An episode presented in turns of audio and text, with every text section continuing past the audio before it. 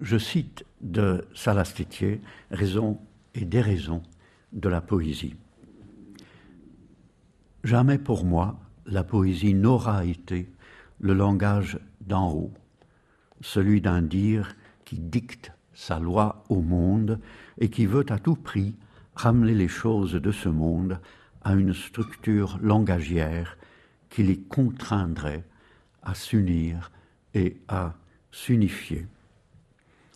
Et il est curieux et essentiel pour une vue saine de la poésie que les poètes qui pensent comme ça là, que la poésie a pour tâche non pas d'imiter le monde, mais d'une manière ou d'une autre, de le changer, de le faire être et évoluer différemment dans notre esprit et notre corps, il est important et curieux que ces poètes prennent également conscience d'un devoir tout aussi capital, celui de respecter le réel et, ce faisant, de respecter le lecteur, de ne pas le contraindre par la force de l'imagination et de l'éloquence.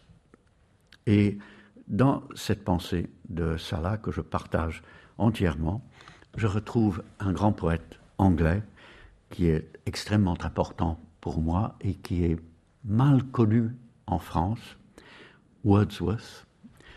Peut-être qu'il est mal connu parce que son nom est difficile à prononcer pour les Français, Wordsworth, qui dit dans son troisième essai sur les épitaphes, le titre n'est pas très prometteur, mais c'est un grand texte de poétique, le langage, s'il ne soutient, ne nourrit et ne laisse tranquille, comme la force de la gravitation ou l'air que nous respirons, est un contre-esprit qui œuvre inlassablement et en silence pour renverser, vicier, dissoudre.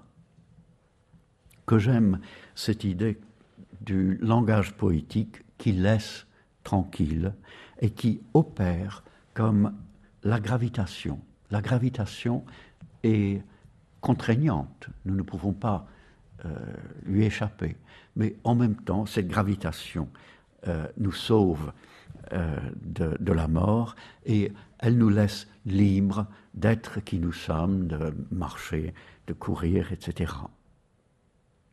Et les présences du réel doivent échapper, en effet, au poème. D'où un très beau poème d'une langue qui prévoit la mort, me semble-t-il, et qui contient ces vers. À vous, salut, si vous m'avez chassé de ce pays dont je fus l'habitant. Un peu plus loin, J'irai partout où les rayons m'acceptent pour retrouver la sainteté des mots, surpris par des filets d'immensité d'autres pêcheurs déployés sur le monde. Un peu plus loin, nous tairons notre silence mûr. Et j'aime énormément, et je pense qu'il faut énormément aimer cette profonde simplicité ou simple profondeur. Retrouver la sainteté des mots, en effet, les mots sont trop sacrés, je pense à euh, Baudelaire disant il y a dans le verbe quelque chose de sacré, pour que le poète s'en serve afin de maîtriser le réel. Le poète est anti-cartésien. Et j'aime beaucoup euh, cette euh, allusion à d'autres pêcheurs et à leur filet d'immensité, à d'autres poètes euh, qui pêchent comme, comme Salah, une humilité devant la présence multiple d'autres chercheurs et devant l'immensité parfois de leur talent, leur génie. De également ces vers d'un autre poème, euh, d'une langue, je parlerai pour le saisissement des cerfs-volants dans le ciel insaisi. Il y a, je crois, toute une poétique en deux vers. Le point du poète saisit, mais à une certaine distance, ce que l'on peut saisir. Pendant qu'il contemple ce qu'il faut laisser hors de, portée, les cerfs-volants voyagent dans le ciel à la recherche de ce qui est supérieur à nous, nous ne les tenons pas euh, directement, nous ne tenons que la corde qui les relie à, nous et à nos soucis. Et euh, les cerfs-volants évoluent dans un ciel qui est, lui, insaisi. Je remarque en passant euh, la pérennité du décasyllabe en 4-6 que vous maîtrisez parfaitement. Le décasyllabe, 4 syllabes, 6 syllabes est encore très vivant euh, dans la poésie française moderne. Et euh, ce vers continue de, marcher, de, de, parler à quelqu'un, quelque chose en nous de très profond. D'où aussi les flots d'images dans les poèmes de Salah, qui sont euh, célèbres, où la difficulté, la peine saisissable, appartient à leur liberté. Et toi, soleil, tueur bordé de flûte, ou, dans un autre poème, il faudra nous vêtir de ruse et nous glisser entre les astres casqués de boue au seuil. Il nous est agréable, me semble-t-il, de rencontrer des images qui arrivent et qui ne s'expliquent pas. Il, préconise en effet dans euh, la nuit et la substance le dit de l'obscur en des mots clairs rien de plus clair que les mots que je viens de lire, une parole établie à la frontière de l'être et de la langue, à même de traduire tant soit peu l'intraduisible. Ce qui me mène à la deuxième chose que euh, je voulais dire, que cette frontière est encore plus sensible dans une autre langue, et que, dans une autre langue, le réel nous échappe avec encore plus de liberté et de grâce. Rappelons-nous ce phénomène réjouissant pour la France et pour la langue française que beaucoup d'écrivains d'origine étrangère choisissent maintenant d'écrire en français. Ce sont des voix venues d'ailleurs, mais habitant l'ici du français, comme la poésie même vient à la fois d'ailleurs et d'ici. Le poète est déjà chez lui dans sa propre langue et, en même temps, étranger à sa langue, qu'il va ouvrir à des procédés inédits, étranger au réel, qu'il veut ouvrir à l'innommé, à l'inconnu.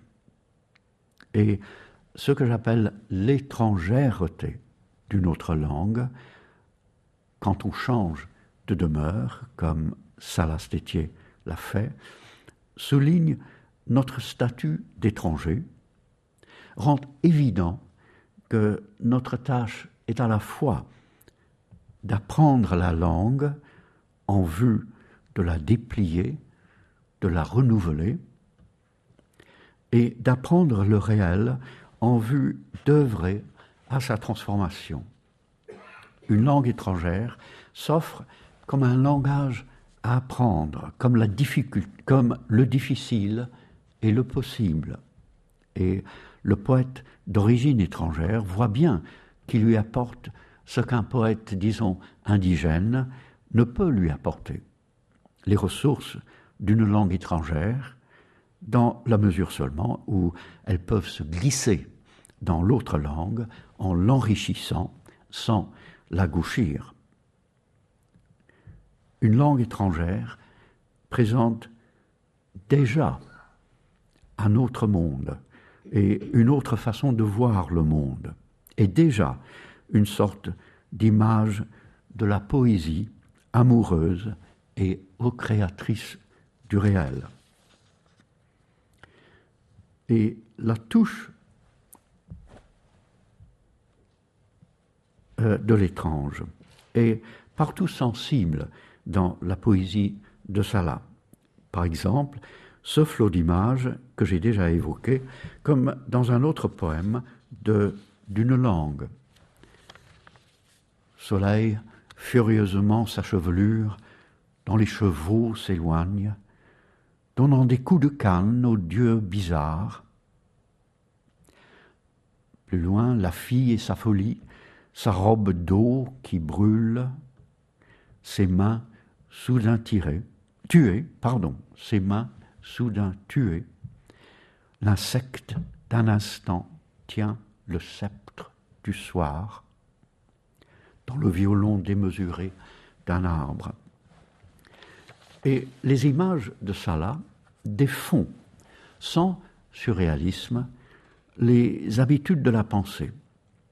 Elles piègent en nous une autre intelligence, celle qui œuvre en silence, sans réclamer notre attention, en relevant autour de nous telle ou telle image dans la rue, par exemple, selon le hasard du regard, et en nous des bribes de mémoire qui surgissent et disparaissent. Nous faisons tous cette expérience. Et notre conscience est déjà un flot, mais interrompu, d'images que nous ne fixons pas. C'est cette conscience-là qui est virtuellement et potentiellement poétique.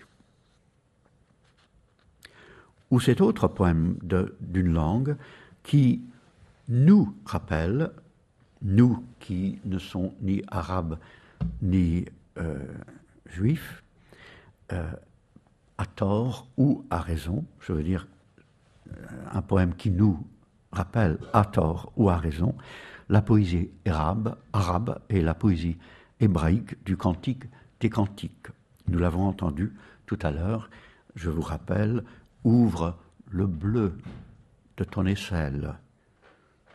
Quand se formaient les oasis de tes épaules, la source de tes seins parmi les autres sources, et que le vent fermait et refermait ses danses par amour de ta dune, etc. Et la touche de l'étrange se trouve également dans sa langue fluide, ductile, dans ses rythmes doux et qui semblent couler de source, qu'ils animent sa prose ou ses vers. Ouvrez un de ses livres au hasard et vous entendrez cette voix qui réussit en même temps à travailler le français et à y être soumise. C'est très important pour quelqu'un comme moi qui vient d'une autre culture et qui écrit des poèmes en anglais et en français, de voir la façon dont Salah euh, réussit à habiter la langue française. Et je, dis la façon dont il réussit à habiter la langue française, qui est sa façon à lui. La poésie est si peu et si nécessaire. Celle de Salah parle à tous ceux qui ont appris à aimer la poésie et à voir à quel point elle est essentielle à une époque où les lecteurs de romans ne savent pas ce qui leur manque. Et l'on sait que l'on écoute la voix d'un vrai poète lorsque, retombée toute question concernant un étranger écrivant en français, on tombe sur un vers comme Je me traverse en voyageur nocturne, nous l'avons entendu tout à l'heure, ou dans le même recueil, Oiseau ailé des lacs, à la fin d'un poème sur Mahmoud Darwish, ces deux vers aux portes de l'adieu, un vieux poète pleure. Et je terminerai en citant quelques mots de une rose pour Wadi Rum, pour la discrétion, la beauté et la profondeur de l'image dans l'adjectif qui leur donne leur force et leur sens. Le surgissement diaphane de l'infini. Merci.